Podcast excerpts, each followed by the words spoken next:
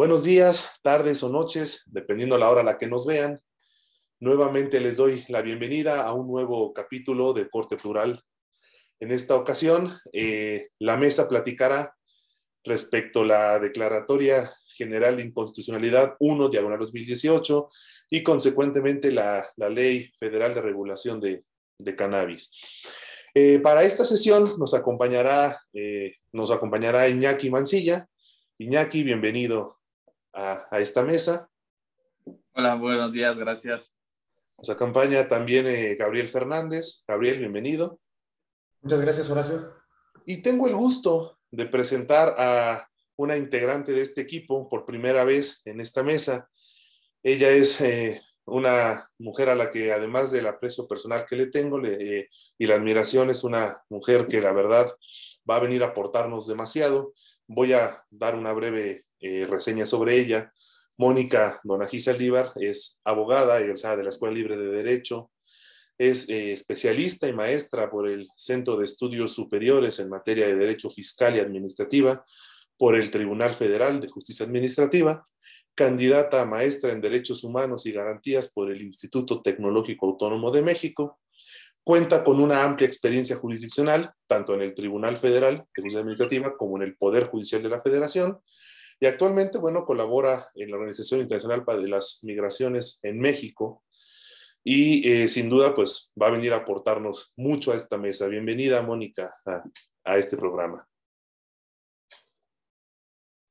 Gracias, Dani, por la presentación. Buen día a todos y todas.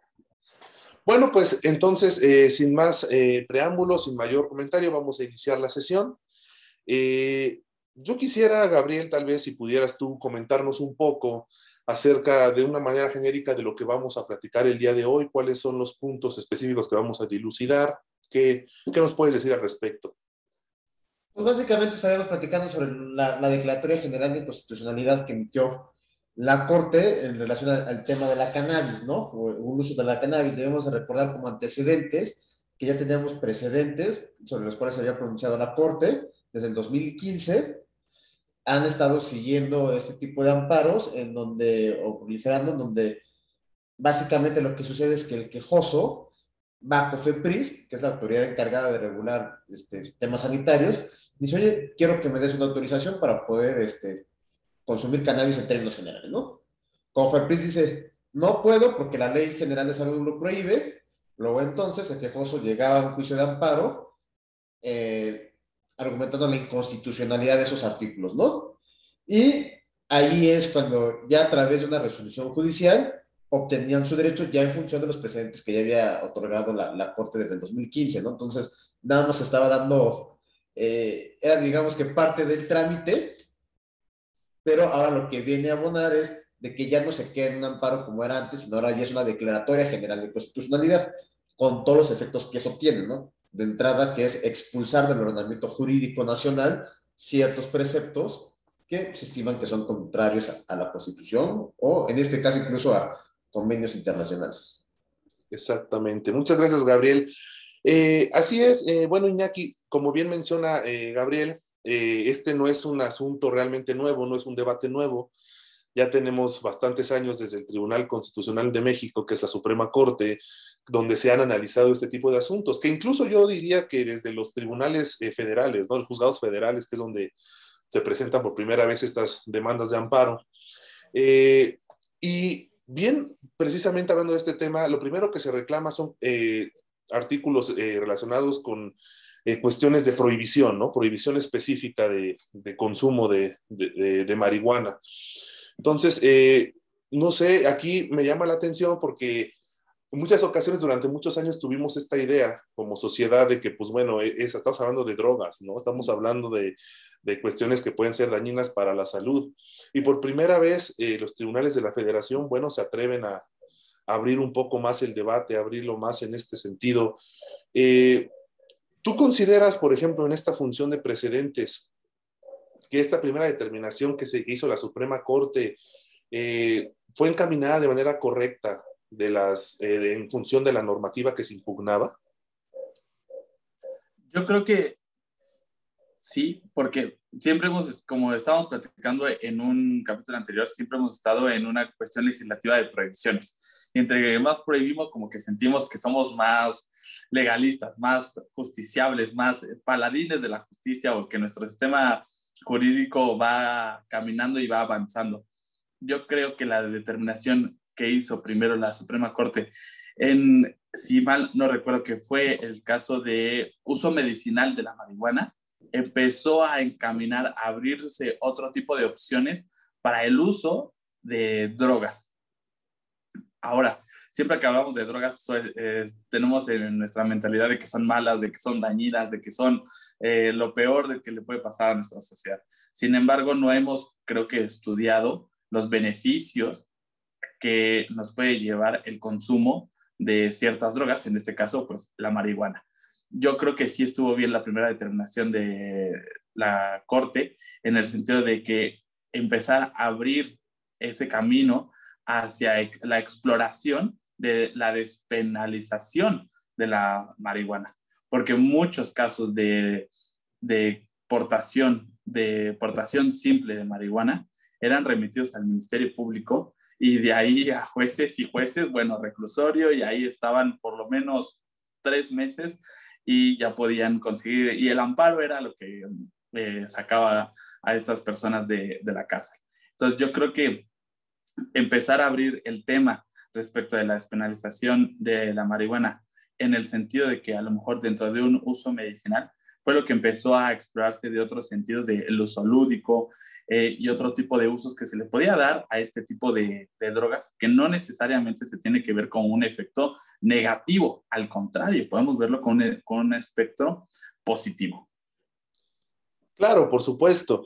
Y mira, Mónica, eh, yo, yo, estoy seguro que recordarás algo que llamó mucho la atención de esta primera sentencia de, que fue del, ministro Arturo Saldívar.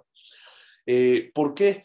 Porque se hace mucho énfasis en lo siguiente. A ver, esta autorización debe ser para la adquisición, siembra, cultivo, cosecha, preparación, posesión y transporte del estupefaciente. Pero eh, no así para importar, comerciar, suministrar o cualquier acto eh, que se refiera a la enajenación o distribución. Y aquí se arma la primera polémica, ¿no? Porque realmente se hace una, una idea de que parecía que no estaba completo el círculo de, de protección que se estaba otorgando en la sentencia, ¿no? ¿Tú qué, tú qué opinión te mereces esta idea inicial de lo que ocurrió en estos primeros amparos? Bueno, yo creo que o sea, ha empezado, como bien lo decía Iñaki, creo que desde un principio estamos viendo que es como una droga que es mala, pero ha habido cambios, o sea, creo que se abrió una brecha tanto a nivel local como a nivel internacional. Digo, yo que trabajo mucho en temas ya internacionales y con personas que la consumen, por ejemplo, se ha visto mucho que ha sido un beneficio para algunas víctimas de ciertos, eh, por ejemplo, actividades de crimen organizado, víctimas de trata, víctimas de, por ejemplo, de condiciones de refugiado, donde ha sido una alternativa de terapia para su uso. Entonces, creo que está abierto una brecha importante para el tema de legalizarlo.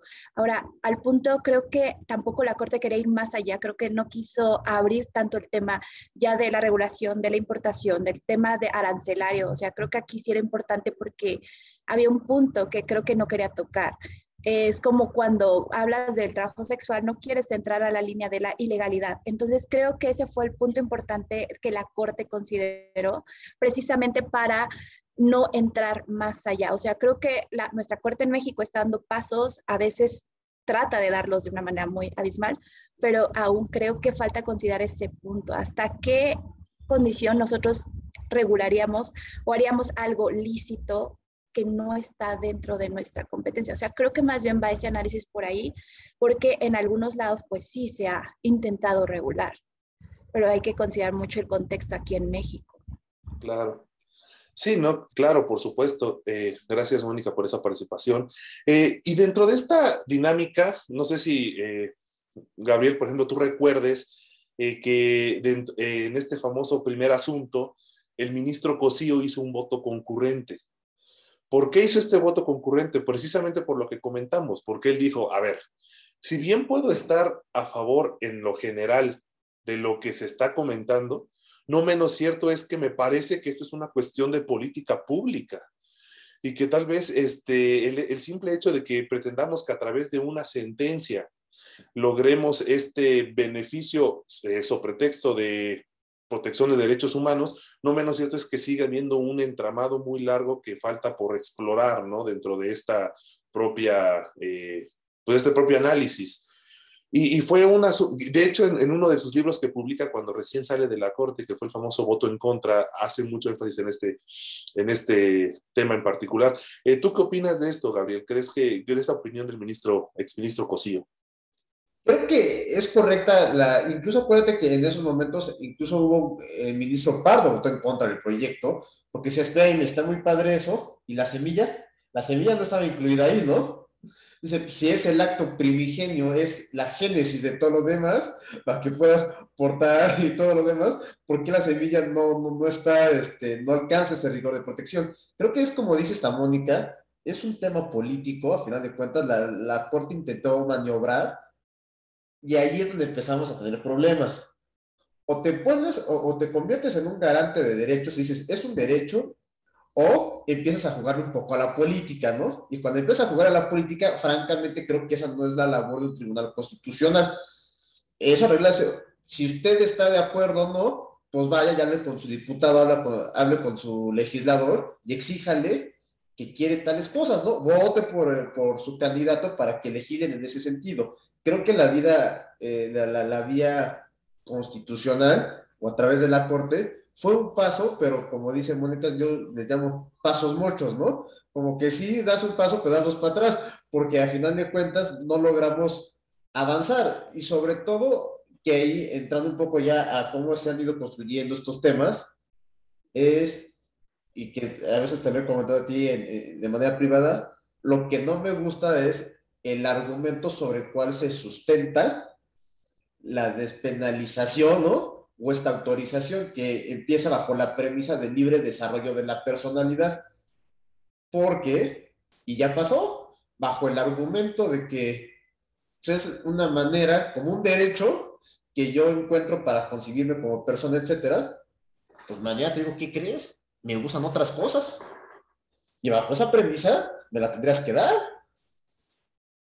se ha descubierto que también originalmente la cocaína era este, un medicamento, ¿no? Hace 100 años lo conseguías en la farmacia, hoy en día está prohibido y creo que allí es donde empezamos a tener esos problemas. Claro. Y, y mira, siguiendo la línea de lo que comenta Gabriel Iñaki, por, eh, claramente fue de los, no fue el primer asunto, pero sí fue del, el primer gran asunto, vamos a llamarlo de esta manera, no el primero en general, pero sí el primero llamativo que habla como tal del libre desarrollo de la personalidad en México. Y que además es una figura, pues bueno, que se importa ya de, incluso del derecho alemán, ya hayan hablado de, estas cuestiones. Pero eh, bueno, y esto a la luz de la interpretación del artículo primero constitucional, no estamos de acuerdo. Eh, ¿A ti qué opinión te merece precisamente este análisis de libre desarrollo a la luz del, del asunto de la, de la, marihuana específicamente? Mm, bueno, para mí creo que todo es interpretable. Y creo que todo se puede desarrollar en, en argumentos. Es, es, sacar ese hilito muy delgadito y empezarlo a estirar, estirar, estirar, estirar y hasta ver hasta dónde va a alcanzar. Entonces, yo, yo creo que esa es la interpretación de, de las palabras que le vamos dando. Ahora, aquí, aquí lo importante en la interpretación es la argumentación. ¿Cómo lo vamos a sostener? En este sentido, el desarrollo del libre de la personalidad está perfecto. A partir de el desarrollo, el libre desarrollo de la personalidad, es que se está permitiendo el uso de la marihuana o se está despenalizando la marihuana. Sin embargo, como le dice Gabriel, o sea, lo, vamos a utilizar como base el, el, libre desarrollo de la personalidad, pero ¿cómo lo vamos a ir argumentando hacia otros aspectos y hacia otras líneas de trabajo dentro del derecho? O sea, todo lo vamos a argumentar con base a, ciertas, eh, a ciertos derechos o cómo lo vamos a verdaderamente a fundamentar. Yo, yo creo que no solo es el libre, el, libre desarrollo de la personalidad, que por lo cual se debe despenalizar la, la, marihuana, sino existen otros factores, como bien lo dijo Mónica, creo que a través de uso de la marihuana, a través de uso para terapias, para uso medicinal, para, o simplemente recreacional, o como lo quieran utilizar, simplemente. Aquí, aquí yo creo que la, la verdadera problemática viene en la regulación como política pública del uso de la marihuana. Creo que ahí vienen los verdaderos y los grandes retos de cómo se debe de utilizar este tipo de sustancias psicoactivas o no psicoactivas. Es, es ahí donde el, Estado debe de entrar de una forma integral y multidisciplinaria para verdaderamente regular y que no se caiga en un exceso ni en un defecto de la misma regulación. Ah, es, es, a partir de ahí que creo que se debe sustanciar. Si bien la Corte abrió la puerta, pero también la cerró. Así como, como lo están diciendo, de que importar no me va a meter en esos temas, porque no sé cómo vaya a estar, pero abrió el camino para a, a, a, partir de ello también lo cerró, nada más dijo, nada más va a meter en este punto en específico, lo demás ya no va a meter porque ya no me compete. Entonces, yo creo que la verdadera, creo que se deben de ir abriendo otros caminos con base a, en, en bases sustanciales, pero sobre todo creo que sí debe de estar muy bien argumentado y bien fundamentado para que después no se caigan políticas públicas. Sí, no, por supuesto. Y, mira, Mónica, eh, por ejemplo, ahorita de lo que ya mencionaba Gabriel y Iñaki, yo quiero preguntarte algo muy específico que sé que eh, a lo mejor no te tocó vivir en ejecución directa, pero sí te tocó verlo porque te tocó laborar en este órgano jurisdiccional. Pero, por ejemplo, eh, digo, obviamente a lo mejor sin decir nombres ni muchas cuestiones, pero so, so, pretexto o con base o con fundamento en el libre desarrollo, se empezaron a presentar amparos para el uso lúdico de otras drogas. Y el primero que sonó fuerte precisamente fue el de la cocaína. ¿no? El primer eh, asunto fuerte del uso lúdico de la cocaína, eh, donde incluso, bueno, pues eh, que fue la COFEPRIS la que se va a la revisión, llega a la Corte, y justo en el momento en el que la Corte lo va a discutir, eh, se desisten las partes del amparo y bueno, ya no, ya no llega a discusión el asunto. Pero eh, yo te pregunto en esta lógica, ¿Tú crees que, por ejemplo, este argumento, esta lógica o esta, esta eh, base a través de la cual la Corte ha construido este precedente de para que se autoricen otro tipo de drogas? Bueno, yo, yo creo que de, de mi experiencia y de lo que me ha llegado y todo, eh, yo creo que no. O sea, creo que sí está, como dice bien Iñaki, o sea, abre una brecha, pero cierra muchas puertas. Dudo que se compare y se homologue la cocaína con la marihuana. Creo que había otros intereses detrás de estos temas. ¿Por qué? Porque también habría que ver qué se espera de México en los temas de, por ejemplo, de regular marihuana. Si como otros países, que si vamos a empezar con el tema médico, ok, luego se posterior el el lúdico, el recreativo, que vamos a ir como por ejemplo a Nueva York, donde ya hay turismo de este tema, otros países, ¿qué se busca? O sea, creo que también eso es importante. ¿Qué buscaba México con esta regulación? porque no creo que esté abriendo la brecha de, bueno, yo para mi libre desarrollo no necesito marihuana, no necesito cocaína, necesito otras cosas.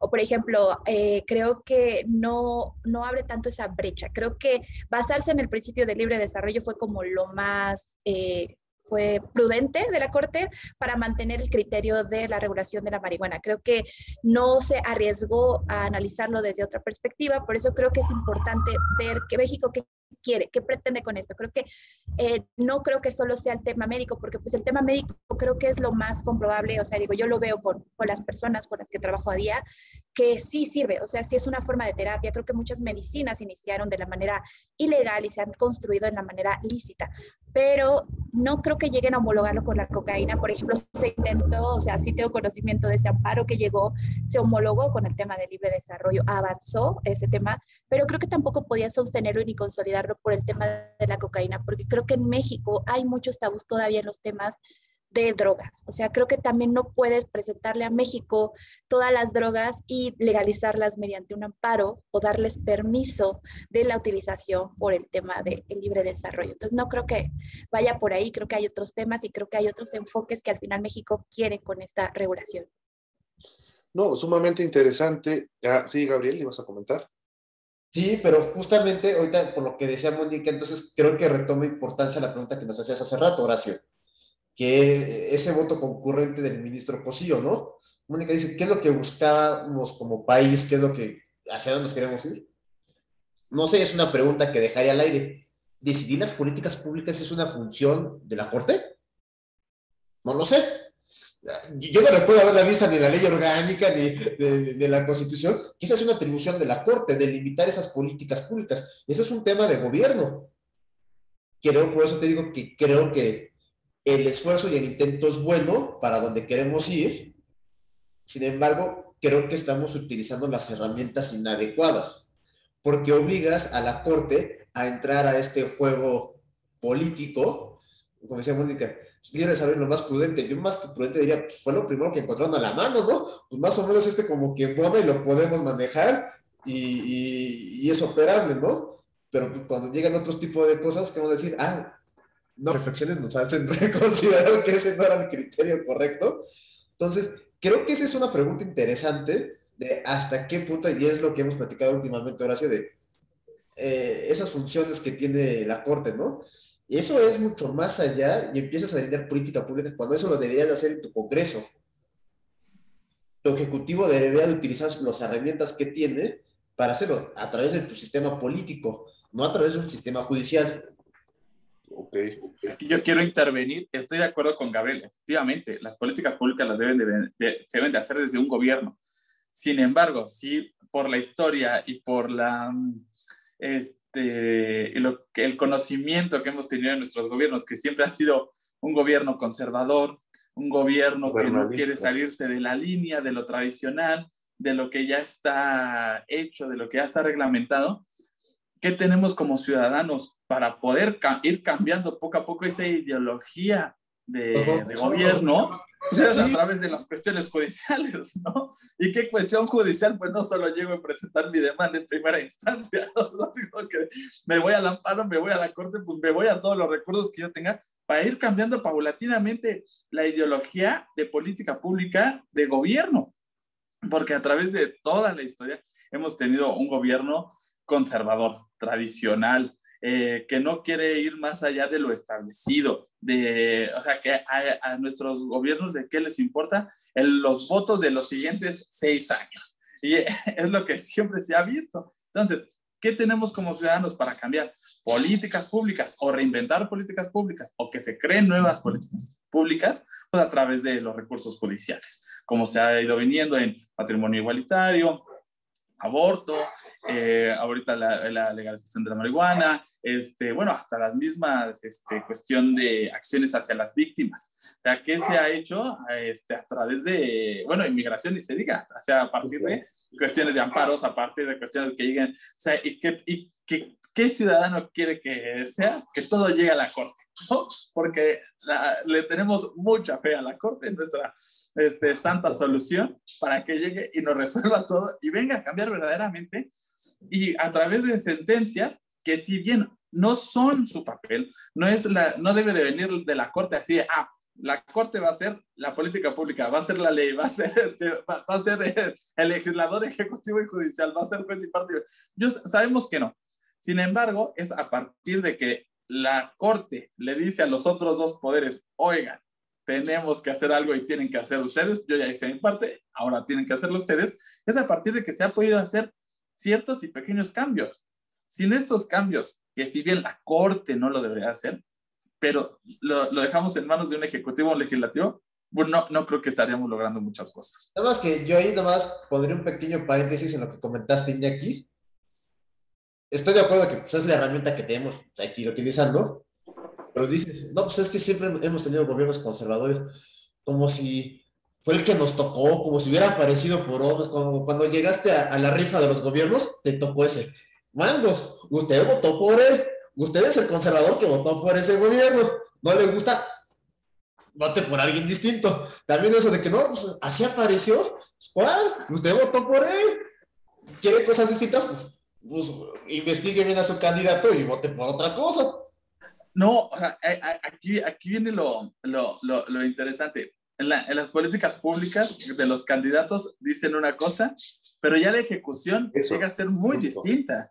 O sea, aquí, aquí no, porque se sigue dentro de esa misma, dentro de esa misma línea que deja el otro, porque dijo, ah, si este, a este le funcionó la misma línea, ah, la tengo que seguir.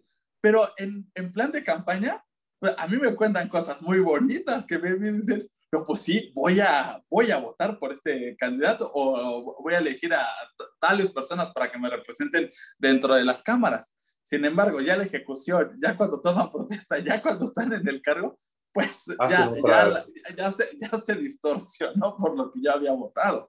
O sea, es, porque seguimos eso, ¿no? No, claro. Y justo eh, aquí se tocan varios temas importantes, ¿no? Primero, la cuestión de, de, las políticas públicas de los gobiernos, que por mucho que se manejen de izquierda, centro, derecha, al final parece que es más bien una cuestión de conveniencia social lo que acaban ejecutando. Y en segundo lugar, pues la idea también de que si bien es el tribunal, es un tribunal constitucional, es un órgano jurisdiccional, al final también tiene un, eh, un papel eh, político importante en muchas cuestiones, ¿no? Aquí hay una pregunta que yo quiero hacerle a los tres porque me interesa mucho su opinión y ya he podido debatir con ustedes alguna ocasión estos temas, pero a mí, a mí es un tema que de verdad me interesa mucho por lo siguiente. Y eh, voy a plantear la cuestión. Evidentemente aquí estamos hablando de una cuestión política, evidentemente aquí estamos hablando de una cuestión social, eh, como, que es el tema de la marihuana, pero no podemos dejar, y, es inevitable dejar al lado un poco las ideologías de, de, de función filosófica. ¿Y a qué me refiero con esto? Y lo he platicado con Iñaki, lo he platicado con Mónica, con Gabriel, creo que también lo hemos comentado. Por ejemplo, un liberal igualitario, ¿qué diría en, en esta cuestión del, del, tema de drogas en general, no? Diría, a ver, primero soy persona, ¿no? Y de la piel para adentro comienza mi exclusiva jurisdicción. Y nadie tiene por qué meterse en las decisiones de lo que yo haga con mi cuerpo, ¿no? Eh, el, eh, y bueno, ya te podríamos entrar en otro tipo de pensamientos como es el comunitarismo, como es el, el, el liberal libertario, o sea, pero vaya, Aquí yo les preguntaría desde su perspectiva, por ejemplo, ¿qué, ¿qué, opinión les merece la idea de que al final, ya se ha mencionado, la idea de un Estado paternal, pero eh, que también, ¿qué se tiene que salvaguardar entonces? ¿A una comunidad o a la persona como tal en su, integridad como derecho humano? O sea, yo, yo te preguntaría primero, Iñaki, a ti tu opinión en este sentido. Mm, yo, yo soy de una idea de maximización de los derechos hacia todas las personas. Si una persona puede tener un derecho, yo creo que todas las personas deben de tener los mismos, los mismos derechos, siempre y cuando salvaguardando la esfera jurídica de cada individuo. O si bien a lo mejor ciertas personas tienen, van a tener ciertos derechos por ciertas distinciones entre los demás, pero yo soy de la idea de que todos los, todos los individuos debemos de tener los mismos derechos hacia todos sin infligir el, el espacio de alguien más. Pero para mí todos los derechos deben de ser para todos sin, sin distinción alguna. Ok. Tú, Mónica, ¿qué nos puedes decir al respecto?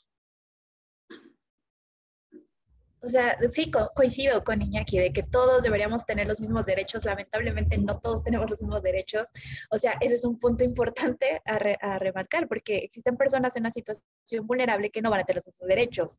Hablemos de migrantes, hablemos de mujeres. O sea, creo que en el tema de las mujeres hay mucho por avanzar. El tema de que ahí sí yo decido lo que es mi cuerpo y para adentro, como bien decías.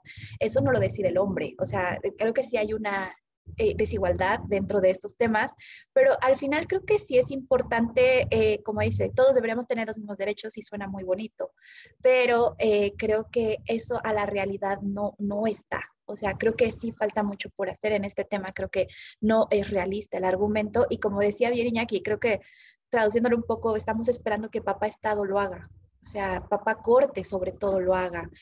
Y creo que eso también tiene que ver mucho con el tema de que, y me ha tocado mucho hablarlo hasta con propias autoridades que me toca trabajar, han perdido la fe en las instancias judiciales o legales. Creo que se ha perdido ese tema, o sea, lo hemos comentado mucho y hasta en algún momento un juez, sin quemar a nadie, me dijo, le hemos fallado. O sea, literalmente le hemos fallado y han perdido la confianza en nosotros, que buscan que todos sus asuntos lleguen a la corte. Entonces, creo que también se busca eso, una, que todos en la corte se pronuncie y que diga que tenemos todos los mismos derechos.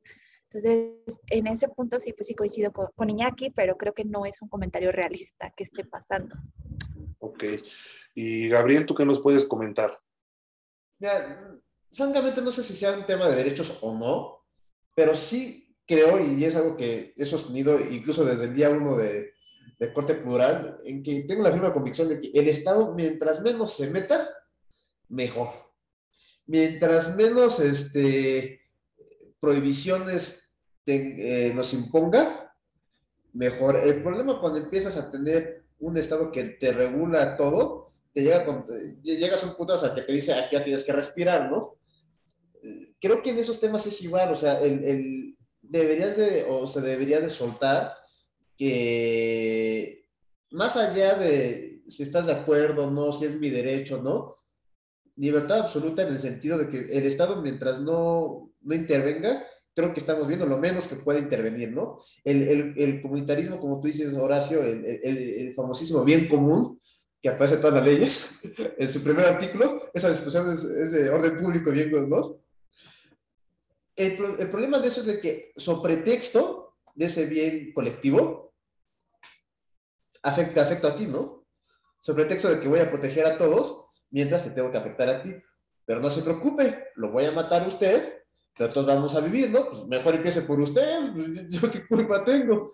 Creo que ese es el problema que tenemos. Creo que debemos de empezar a, a vía legislativa o a lo mejor incluso judicial, pero tenemos que empezar a adelgazar al Estado, tenemos que adelgazar las atribuciones, adelgazar las, las áreas en las que puede intervenir y eso pues queda a la libre responsabilidad de cada una de las personas. Sí, no, por supuesto, claro.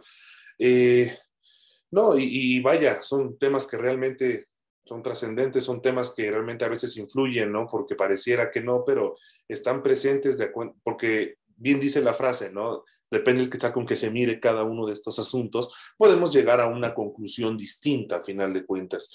Eh, ok, ahora, esto pasa, bueno, ya a nivel tribunal constitucional, esto pasa ya en una, en una función jurisdiccional, y yo, este, eh, bueno, más bien, antes de continuar, no sé, creo que Iñaki, no sé si tengas que, comentaste que te ibas a retirar, alguna cuestión así.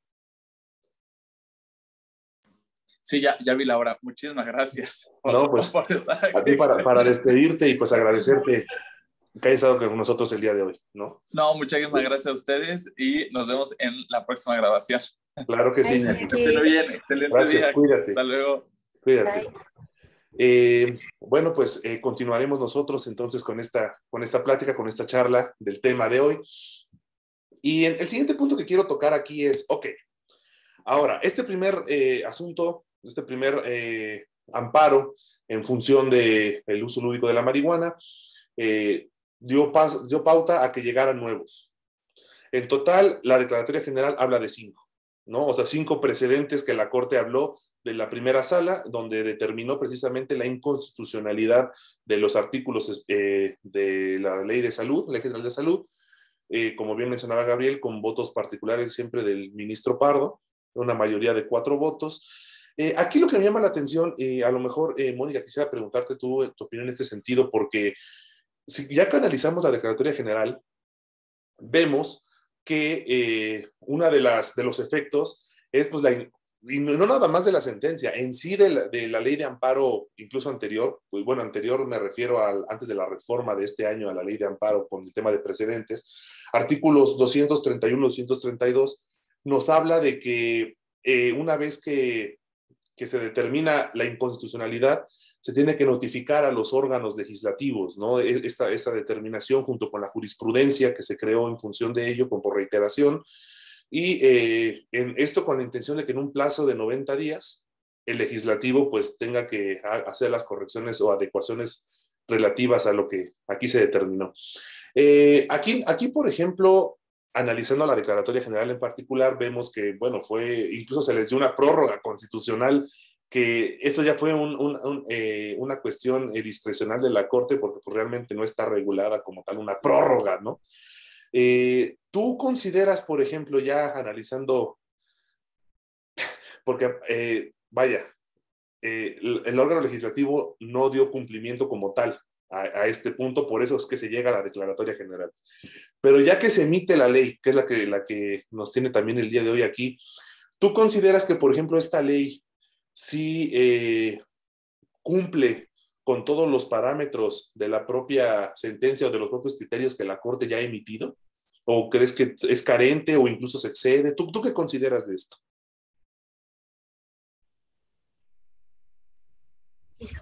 Eh, yo la verdad creo que no está cumpliendo totalmente con, es que también como bien lo decían anteriormente, una cosa es lo que se dijo y otra cosa ya es el tema legislarlo. O sea, y también aquí, por ejemplo, ya estaba viendo, revisándola, toca temas hasta de la importación, que fueron temas no tocados con anterioridad. O sea, como decíamos, la corte quedó chiquita y la ley trata de subsanar todo este tema con base en qué. Entonces también creo que ahí, o sea, yo sé que es su chamba la legislación y todo, y legislar el tema, pero creo que, o sea, no sé si, ¿de dónde va a partir? O sea, ese, ah, para mí ese sería como muy importante. ¿Cómo vas a, yo, yo entiendo que tiene que regular todo el tema y obviamente tendrá que haber tocado el tema de la importación, de los temas fiscales de, de, de, la marihuana, pero eh, ¿qué pasa aquí? Que estamos abriendo más allá y después, ¿qué va a pasar ahora con los nuevos amparos? O sea, ¿qué dice la ley? O sea, sí creo que trata de regularlo, obviamente, tenía que ir más allá, creo, por, el tema de, legislar, pero aquí el tema creo que, eh, creo que sí es muy diferente a lo que se esperaba, o tal vez la Corte trató de dar las bases, pero aquí sí creo que la ley es muy diferente y toca muchos temas que no, se habían visto y creo que aquí va a venir otra problemática. ¿Qué vamos a hacer? O sea, ¿qué va a proceder? ¿Van a proceder otra vez juicios de amparo contra esa regulación? Con, con el tema fiscal, o sea, ¿qué va a pasar también? Entonces creo que aquí van a englobar muchísimos temas, o sea, obviamente pues es muy diferente a una resolución de la Corte a ya una ley. Entonces sí creo que habría que analizar la profundidad y qué va a pasar con eso. Sí, por supuesto. No, y, bien lo comentas tú, ¿no? a mí también me llamó mucho la atención es, eh, eh, que estos temas que precisamente comentábamos, ¿no? Importación, comercialización, etcétera, ya la ley parece que empieza a comentarlos. Eh, yo no quiero desaprovechar esta oportunidad de comentar al auditorio que más allá de que Mónica y, Gabriel, bueno, Gabriel un excelente postulante en diferentes ramas y Mónica, además de su experiencia, pues grande defensora de derechos humanos, pues también ambos son grandes fiscalistas y yo los, yo los reconozco también en, ese tenor, en esa lógica. Y es ahí donde quisiera enfocar la siguiente pregunta. O sea, y por ejemplo, Gabriel, eh, en este tema precisamente de cuestiones fiscales, materia fiscal, con esta ley y en función de la marihuana, ¿qué podemos esperar? O sea, ¿qué, qué, qué ideas podemos eh, derivar en ese sentido a la luz de lo que ya se promulga en la, en la ley? Y en sí de las cuestiones arancelarias y cuestiones fiscales que como tal derivan de todo producto, ¿no? Que tenga que comercializarse dentro de, de, la República Mexicana, sobre todo. Eh, yo creo ahí que son varios puntos, pero yo vería dos temas importantes. Uno es la materialización de esa hipocresía del gobierno que platicábamos hace rato, porque por un lado tu gobierno conservador te dice, no, esas cosas son del diálogo, pero págame un impuesto y no, hay no pasa nada, ¿no? Seguramente vamos a, pues sí, no, no esas cosas te hacen daño, eso son del diablo, pero si pagas un impuesto y eres un contribuyente, entonces, a partir de esa lógica, evidentemente hay un, hay, una, cuando empiezas a tocar esos temas, como decía Mónica, de importación, empiezas a ver temas de comercialización, hay una industria que está detrás con millones de dólares, entrando en el tema médico, realmente el tema médico es donde está el negocio, creo yo, la parte recreativa es, este, creo que no es parte importante del negocio. El negocio es médico. Hay toda la industria. Hoy en día yo, les digo que la marihuana es como el nuevo nopal. Cada día le encontramos nuevas propiedades. Entonces, este, ahí es donde creo que se va a desarrollar toda la industria en este país. O sea, la tierra la tienes para hacerlo desde, eh, de manera, la agricultura, por así decirlo, hasta llegar a un producto final con todos los laboratorios, etcétera. Y a través de ahí, pues vas a generar recaudación. Al final de cuentas, esa es parte de la política que perseguimos, recaudación. Nos quiera, nos gusta o no nos gusta, es este, empezar a, a, percibir mayores ingresos para el Estado, ¿no? Sí, por supuesto. Si, quieres realizar proyectos, o si el gobierno quiere seguir teniendo su nivel de gasto, incluso aumentarlo, pues necesita cobrarte más, y esa es una buena manera de poder hacerte de ingresos sin afectar a la base de contribuyentes que ya tienes, ¿no? Porque es crear un mercado nuevo. Exacto. No, y, justo eso es lo interesante del asunto. O sea, Mónica, tú, por ejemplo, ¿cómo crees o consideras que el Estado puede beneficiarse de, en cuestión hacendaria, a lo mejor en cuestión fiscal, tributaria, eh, de, de, esta, de este producto que sería la marihuana, ¿no? Como tal. ¿Tú, ¿Tú qué opinión te merece? O sea, creo que sí existe un beneficio, creo que en principio era lo que se buscaba con esta regulación. ¿Por qué? Porque en México, y lo he visto en otros países y el contexto, es que Existen en México lugares para poder sembrarlo, existen lugares adecuados para hacerlo. Eh, obviamente, por ejemplo, yéndonos a Estados Unidos ya tienen farmacias, ya tienen bares, ya tienen, y como bien decía Gabriel, o sea, está, el tema de la importación, exportación, y obviamente estamos pegados a Estados Unidos, o sea, sí va a haber un beneficio, sí se va a buscar que se, se pague un impuesto, obviamente, como los cigarros, como las bebidas alcohólicas, donde, ok, es un, no es tan sano, pero yo estoy teniendo un beneficio, o sea, te dejo, te permito, ¿no? Y creo que va a pasar lo mismo con la marihuana. Creo que se está buscando eh, ampliar ese, ese sector de comercio, por decirlo así, porque digo, en México no, no, es, este una, no es un secreto que no hay sembradíos, o sea, a los hay. El punto es que el Estado no está ganando nada con eso. O sea, se está totalmente llevando a otros países sin que él reciba su ganancia. Entonces, creo que iba más por ahí lo del amparo. Busquemos, sí, creo que hubo más temas de, bueno, de la salud y que la niña lo necesitaba, pero se visualizaba algo más. Creo que se buscaba esta ganancia de, ok, te lo voy a permitir, vamos a ir regulándolo, pero ¿qué ganancia yo voy a tener? Obviamente, pues va a ser este tema de, pues el pago del impuesto, porque al final, como, como lo decían, es, no es algo tan legal, pero es igual que homologado y así lo vieron como las bebidas alcohólicas y como los cigarros. Bueno, paga un impuesto y te lo voy a permitir. Entonces, creo que el avance va a estar ahí. Creo que eh, la idea es eso, comercializarlo, la idea es que México tenga ganancias de eso y creo que en algún momento tal vez lleguemos a lo mismo que Estados Unidos, que tengamos farmacias con la venta de marihuana, con todos estos temas, porque al principio sí se, eh, como que se puso una pared del tema de sembradío, porque creo que eso lo quiere atraer el propio Estado, creo que eso quiere regularlo para tener las ganancias. No es como que cualquiera pueda tener su plantita y de ahí hacer la venta. o sea, creo que eh, va por ahí un poco en mi opinión. No, sí, por supuesto. Y, bueno, obviamente al final la idea de toda, de toda ley, o sea, y más de este tipo de leyes es que al final haya un beneficio también para el Estado como tal, ¿no? Que se vea de alguna manera retribuido de, y en ganancia y en favor que, alguna vez Gabriel lo decía así, ¿no? Que la casa no pierda. Y eso yo creo que es muy, es muy importante. Eh, bueno, y en este tenor, otra cosa que yo quisiera eh, ahondar en el tema es, a ver, el tema específico ya hablando del asunto de la Declaratoria General de Inconstitucionalidad. ¿Y a qué me refiero con esto? Antes de esta declaratoria, realmente creo, si no me equivoco, había habido una, una en particular que había logrado a través del amparo expulsar eh, normas del, ordenamiento jurídico por considerarse inconstitucionales. Ahora lo vemos por primera vez reflejado en un gran asunto, como es este tema de la marihuana.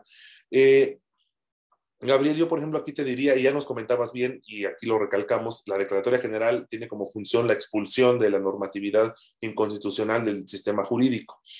Pero para llegar a ella se necesitan, bueno, hay requisitos que ya especifica la ley de amparo, específicamente que se haya creado ya una jurisprudencia, que haya precedente como tal y que se haya notificado. O sea, todo este proceso para llegar a la declaratoria ¿Consideras que realmente es eh, adecuado o, es, o puede considerarse que eh, incluso puede eh, ser dilatorio de justicia como tal? ¿Qué, opinión te merece una declaratoria general de inconstitucionalidad? Fíjate que la pregunta es más interesante y sobre todo esa parte final que dices de si es dilatorio de justicia, ¿no? Un, maestro ahí en especialidad decía que justicia y es tiempo no es justicia, ¿no? Si, si te llega después. Sin embargo, aquí creo que estamos ante un parámetro, un medio de control constitucional distinto al, tradicionalmente juicio de amparo, ¿no? Porque aquí lo que eh, estás haciendo literal es expulsar del ordenamiento jurídico esa norma. No es cosa menor. Porque es este. Creo que el, el, el sistema de la declaratoria por eso fue construido bajo estas. Si te das cuenta, los primeros asuntos empezaron en 2015 Estamos hablando, más o menos es cuando empezamos a tener las primeras resoluciones del Juzgado de Distrito, ¿no? Y el pensamiento de la Corte. Después de seis años has de llegar a una declaratoria general de constitucionalidad, porque pareciera ser que no es cosa menor expulsar del ordenamiento. Claro. Sin embargo, sí creo que seis años es demasiado. Oye, pónmelo un año, dos años, te la compro y creo que sería el proceso normal, pero seis años. Ya excede, ¿no? Ya pareciera ser que es que O sea, a lo mejor la persona que promovió el primer amparo, a lo mejor ya ni lo necesita, caray. Pero eso sí, le vamos a declarar. le vamos a declarar. Empezando por ahí, ¿no? Institucionalidad, ¿no? Entonces, ¿qué te voy a decir? No, pues ya, ¿para qué? Ya no lo necesito, ya no estoy enfermo. No, pues mucho te lo agradezco, pero pues ya qué, ¿no? Pues ya, o sea, gracias seis años después, ¿no? De toda esta situación que no necesitaba. Sí, justamente es, yo creo que como ha sido un tema, la declaratoria como tal, que se ha visto poco dentro de la Suprema Corte, todavía falta yo creo que mucho, mucha materia de análisis para determinar eso, ¿no? Incluso por eso es que tenemos la, la, por eso es que dentro del control tienes la de aplicar normas, ¿no? Que es cosa distinta a hacer una declaratoria general. No la expulsa, sigue estando, pero en tu caso no... No te aplica. No te aplica, ¿no? Que no es, una manera, digamos, tan estricta, por así llamarlo, o, o, drástica de modificar esa realidad. Aquí estás expulsando la ley, entonces creo que podría parecer un proceso que se tiene que dar por las consecuencias que tiene. Sin embargo, sí creo que seis años es demasiado. Hay que empezar a, compactar tiempos o, o, buscar la manera en la que puedes llegar de una manera mucho más sencilla a eso, ¿no? Sin quitarle la importancia que tiene, pero sí tenemos que trabajar ahí en, a lo mejor mejorar el sistema un poco. No, claro, por supuesto. Y, y por ejemplo, Mónica, quiero, eh, de, la declaratoria, hay una parte que a mí me llama la atención que quisiera yo saber tu opinión. Y es más, eh, voy a intentar eh, leerla de manera textual, que nos dice que en el párrafo 96 de la sentencia dice que no pasa inadvertida la posibilidad de que subsistan negativas de la COFEPRIS autorizar el uso lúdico recreativo de cannabis ¿no? y THC fundamentadas en la disposición de la Ley General de Salud en su texto vigente, que bueno, fue eh, anteriormente a la reforma publicada al Diario Oficial del 19 de junio de 2017. Bueno, obviamente ya tenemos esta nueva ley que es la que se acaba, se está discutiendo todavía en el Senado, todavía sigue acá, pero dice este apartado. Sin embargo, este tribunal pleno considera que al respecto los tribunales de amparo deberán resolver teniendo en cuenta las normas de la Ley General de Salud aplicadas en dicha negatividad o en dicha negativa y la jurisprudencia de la Suprema Corte al respecto. Con este, con este planteamiento, yo te preguntaría, ya con todo lo que hemos visto en cuestión de amparos, con los criterios de la Corte, ahora, ¿qué criterios podemos esperar de los tribunales federales en, en, esta, en esta materia?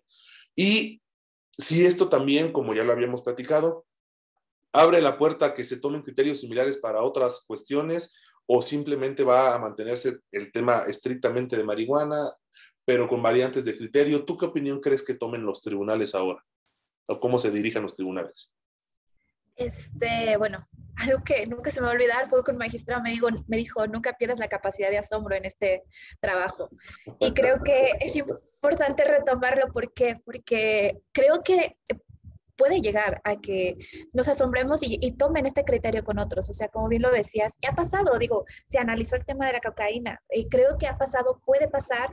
Creo que aquí sí, pues todo es interpretable para muchos, muchas autoridades y creo que al final quieren crear cambios, quieren crear precedentes. O sea, creo que sí, no, no creo que nos asombre en unos años ver este tema en otras cuestiones. Por ejemplo, a lo mejor vamos a ver más adelante el tema de la cocaína, que si bien se echó para atrás, puede que vuelva a llegar.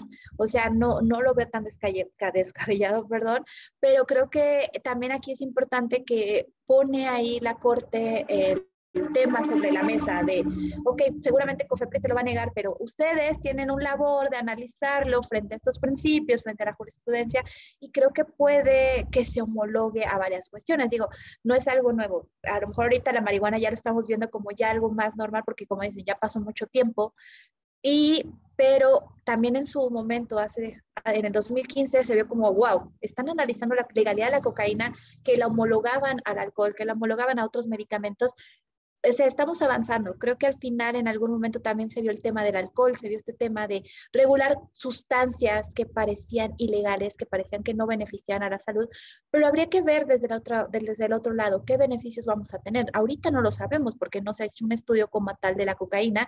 Creo que tampoco le corresponde a la Corte. Creo que para eso se necesitan ciertos expertos porque ellos no lo son en sustancias químicas, pero creo que había que verlo porque se ha visto con la marihuana. Yo digo, o sea, no solo con ello, yo en mi experiencia internacional, lo vuelvo a lo mismo, lo he visto con casos en Europa, el tema de los hongos, o sea, por ejemplo, que los han utilizado para estos temas de personas que estuvieron en guerrillas, personas que estuvieron en guerra, donde ya es difícil advertir la realidad de lo que no es. Y precisamente para que ellos tengan este control sobre su mente, han utilizado de manera alternativa hongos. Creo que es importante ver el contexto, es importante también ver qué funciona y qué podemos sacar de bueno de cada una. Entonces, yo creo que sí, no habría que perder la capacidad de asombro y que en algún momento se homologue a otros análisis. No, y además interesante porque al final no podemos dejar de lado un par de cuestiones. Por un lado, la ideología personal de los jueces que pudieran tener respecto de esta cuestión, pero por otro lado, pues por muy ideología que tengas incluso en contra, pues si hay una jurisprudencia de la Corte, y, te encuentras obligado a observarla y aplicarla, pues realmente tampoco puedes eximirte de, de esa, de, seguir esa lógica, ¿no? De que, que, se, está aplicando. Eh, tú, Gabriel, ¿qué consideras? ¿Que podría, podrían variar los criterios o, van a mantenerse esta lógica tanto de marihuana como de otros eh, tipos de trópicos o estupefacientes o cuestiones? yo, creo igual que esta Mónica de que eh, es muy correcta esa frase de no pierdas la capacidad de asombro, todo puede pasar en esta vida, sabemos aprendidos que todo puede pasar. Creo que a, lo mejor ahí lo que hace falta, que podría hacer falta, y es lo que motiva que cambien los criterios y, demás, el tema de la cocaína ya pasó, ¿no? Porque parece, fíjate, pareciera ser que hubo alguien que se le ocurrió, lo metió ya, ¿no? Y, y que ya se dijo que no, y ahí se quedó creo que el, y, y, hay un punto fundamental, como decía aquí hace rato, es el poder de cambio, de buscar estos pequeños cambios, está en nosotros. Claro. Nosotros en el sentido de que no tenemos que esperar a que llegue una ONG con un litigio estratégico, por decirlo, para poderlo promover. Cualquiera de nosotros, si estás interesado en, hacer un cambio así, vas y presentas y empiezas a, a, intentar hacer que el, que el sistema avance, ¿no? Pues en esa tesitura creo que allí es donde está una gran oportunidad y hay una gran este, opción para que estos cambios empiecen a dar, ¿no? Estos criterios empiecen a estar este, moviéndose. Claro, por supuesto. Y bueno, eh, aquí nos estamos acercando ya al final de este capítulo, por lo cual, como cada eh, final, pues yo les pediría eh, primero a ti, Mónica, si pudieras darnos alguna conclusión, una conclusión de lo que tú consideres en general de lo que hemos comentado y este, de lo que tú consideres al respecto. Bueno, aquí me parece importante rescatar los temas de que va a haber más avances en el tema, o sea, creo que no nos podemos quedar solo aquí, hay que también ver qué va a pasar con la ley, qué va a pasar con el tema de la importación, a mí me parecen los temas importantes, o sea, no solo del consumo, pero sí qué va a pasar con esos temas de la importación, exportación, su venta, eh, quién se va a hacer cargo de estos temas, o sea, porque bien lo, repetías anteriormente, no va a ser como una persona en su casa con las plantitas. ¿Quién se va a encargar de toda esta comercialización, transporte, importación? O sea, va a haber muchas cosas. Creo que hay que ver qué más va, a dar este tema. O sea, no solo empezó como un tema de, sí, la atención médica, pero creo que va más allá y me parece interesante mantener estos temas eh, pues sobre la mesa, o sea, mantenernos informados sobre el tema, creo que es importante y también, como decías, ¿qué va a pasar en el tema judicial? ¿Qué va a llegar nuevos, a lo mejor, elementos o nuevas consideraciones de otras sustancias? También me parece importante qué criterio va a tomar. Entonces, yo, yo me quedaría con eso, me parece importante, porque creo que todavía hay muchas cosas por hacer y que se van a seguir haciendo en el tema. Gracias, Mónica. Tú, Gabriel, ¿qué nos puedes dar como conclusión? Yo, sin duda alguna, como decía Mónica, seguir la lana hay, que darle seguimiento a dónde está el dinero y cómo va a empezar a fluir. Eso es por lo que pasa. Eh, el mundo se mueve con dinero, entonces eh, es, es, interesante y hay que empezar a tener de cerca cómo va a funcionar ese sistema. Y por otro lado, creo que este, también tenemos que estar al pendiente de la actuación de, de nuestros órganos, ¿no? La actuación de nuestro Congreso, del Ejecutivo, de la Corte, por esa labor que comentábamos de que puedes hacer funciones que expresamente no las tienes, esas funciones que algunos han dicho metaconstitucionales, puedes, entonces hay, hay que ser cuidadoso con eso, tenerlos en el radar, porque si no lo tenemos controlado, creo que eso a largo plazo o al mediano plazo se puede convertir en un problema para nosotros como sociedad, porque estás cediendo o estás permitiendo que el sistema empiece a, a, funcionar de una manera distinta y eso lo va a corromper. Claro. Eh, bueno, yo como conclusión eh, eh, comentaré la idea, primero sumarme a lo que ya comentan tanto Mónica como Gabriel, de darle seguimiento a este tipo de temas por la trascendencia e importancia social que en ello representa, entender que este tipo de debates puede tener diferentes aristas dependiendo del cristal con que se mire, porque bien se mencionaba, una cuestión podemos hablar de lo filosófico, otra cuestión podemos hablar ya de política pública, otra cuestión es hablar específicamente de cuestiones de análisis jurisdiccional. Entonces, eh, este es un gran ejemplo de ello. Esto es un gran ejemplo de lo que podemos eh, sacar como resultado de todo este, estas hipótesis que se van generando de temas tan particulares. Me parece importante también eh, entender la trascendencia de un órgano constitucional como es la Suprema Corte, precisamente para este tipo de eh, hacer coercibles sus decisiones también para órganos legislativos y que estos, a su vez, eh, bueno, empiecen a generar leyes que protejan derechos humanos, leyes que sean más equitativas, más igualitarias, pero también leyes que vayan en función del orden constitucional ya establecido en, nuestro país. Entonces, eh, pues yo también invito a eso, a que sigamos analizando, sigamos viendo qué criterios relevantes del tema van saliendo, eh, qué novedades se van advirtiendo y por supuesto, eh, obviamente estamos aquí abiertos siempre en esta mesa para, para este tipo de diálogos y debates. Eh, bueno, sin otro particular, yo quiero agradecerle al auditorio que nos escuchó el día de hoy. Quiero agradecerle a Mónica eh, también en su bienvenida a este, a este programa. Fue un gusto tenerla por primera vez aquí con nosotros. Eh, a Gabriel, obviamente, como siempre, tan atinada su participación. Iñaki, que bueno, por cuestiones de tiempo no pudo ya concluir este programa, pero también siempre muy asertivo en sus opiniones y participaciones. Y bueno, invitarlos a que nos vean en nuestras redes sociales, a que nos sigan, invitarlos a que a que vean eh, los videos en, el canal, a que se suscriban, a que compartan, a que nos dejen sus opiniones y comentarios y estaremos aquí abiertos a escucharlos, sin duda alguna.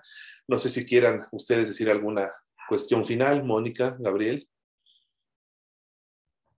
Yo pues agradezco mucho la invitación, me dio gusto por fin estar con ustedes y también este, pues un saludo a todos y todas y si tuvieran algún comentario, temas, pues darle seguimiento a, a las aportaciones de otras personas. Gracias. Claro, el primero de muchos más programas, Mónica, contigo aquí. Claro que sí. ¿Tú, Gabriel, algo que quieras cerrar? Igual yo, como siempre, solamente agradecer que nos escuchen o que nos vean y pues reiterarles que estamos a sus órdenes para cualquier cosa, comentario, sugerencia que tengan. Muchas gracias, Gabriel. Pues nos despedimos de, esta, de este programa de Corte Plural. Un saludo a todas y todos. Nos vemos en el siguiente capítulo. Los esperamos. Muchas gracias.